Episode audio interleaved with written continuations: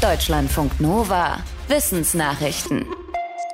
Bei der Konstruktion von Lärmschutzmaterial haben sich Forschende von der Natur inspirieren lassen. Ganz konkret von Motten. Die britischen Physikerinnen und Physiker der Uni Bristol hatten sich nämlich gedacht, dass die Nachtfalter seit Jahrmillionen darauf trainiert sind, sich akustisch vor ihren Fressfeinden, den Fledermäusen, zu verstecken. In verschiedenen Experimenten haben die Forschenden dann festgestellt, dass die Evolution den Motten eine fast perfekte Technik beschert hat.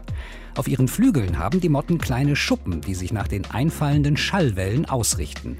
In den Tests haben sie so bis zu 87 Prozent der Geräusche geschluckt.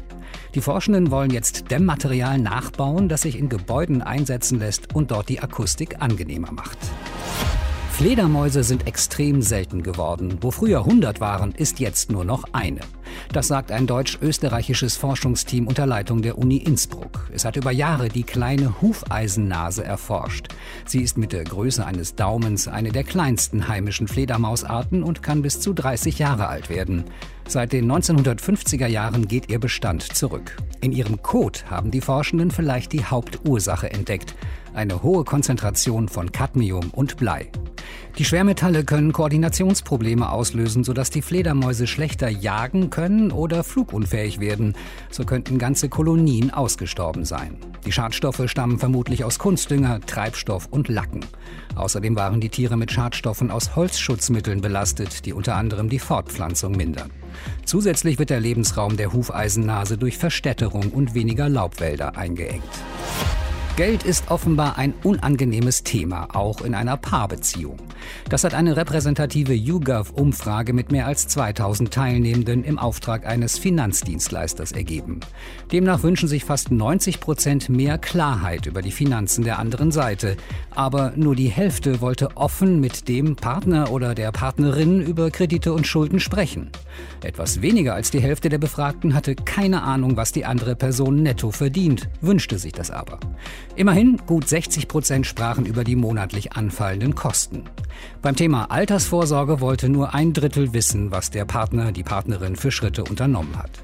Die Umfrage hat auch ergeben, dass die Angst vor Streit ein Hemmnis ist, offen über Geld in der Beziehung zu sprechen. Manche Corona-Infektionen enden tödlich, andere sind kaum zu spüren. Die unterschiedlichen Verläufe hängen von mehreren Faktoren ab. Dazu gehören Alter, Gewicht, Vorerkrankungen, aber auch die Gene. Forschende der Unis in Sheffield in Großbritannien und Stanford in den USA haben jetzt herausgefunden, dass mehr als 1000 Gene dabei eine Rolle spielen. Vor allem aber entdeckten sie, dass diese Gene in bestimmten Immunzellen aktiv sind. Die wichtigsten sind die sogenannten natürlichen Killerzellen.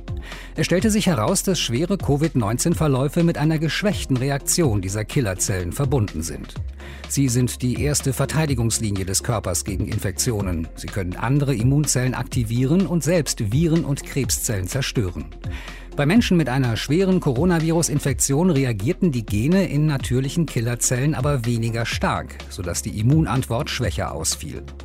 Die Forschenden wollen jetzt prüfen, ob Infusionen mit Killerzellen gegen schwere Covid-Erkrankungen helfen. Und sie wollen Gentests entwickeln, um das Risiko schwerer Covid-19-Verläufe besser vorhersagen zu können.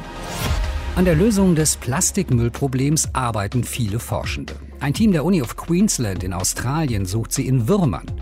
Das Team hat eine südamerikanische Wurmlarve identifiziert, die offenbar in der Lage ist, Polystyrolplastik, das zum Beispiel für Getränkebecher verwendet wird, zu verdauen und in Energie umzusetzen. Die Forschenden hatten die Wurmlarven mit dem Müll gefüttert und es stellte sich heraus, dass die Larve damit Gewicht zulegte und aktiver wurde. Langfristiges Ziel der Experimente ist es, Enzyme aus dem Darm der Würmer zu gewinnen, die dann in Recyclinganlagen massenhaft Kunststoffabfälle abbauen. Frühere Studien hatten schon gezeigt, dass andere Wurmarten wie Mehlwürmer Plastik fressen können. Die südamerikanische Art ist aber wohl größer und effizienter. Der erste europäische Superrechner kommt nach Jülich in Nordrhein-Westfalen. Da soll er am Forschungszentrum unter anderem helfen, Fragen zum Klimawandel, zur nachhaltigen Energieerzeugung und zur Bewältigung von Pandemien zu bearbeiten. Es wird weltweit der zweite und in Europa der erste Computer sein, der mehr als eine Trillion Rechenoperationen pro Sekunde ausführen kann. Das ist mehr als die Rechenleistung von fünf Millionen moderner PCs. Der sogenannte Exascale-Rechner heißt Jupiter und kostet rund eine halbe Milliarde Euro. Deutschlandfunk Nova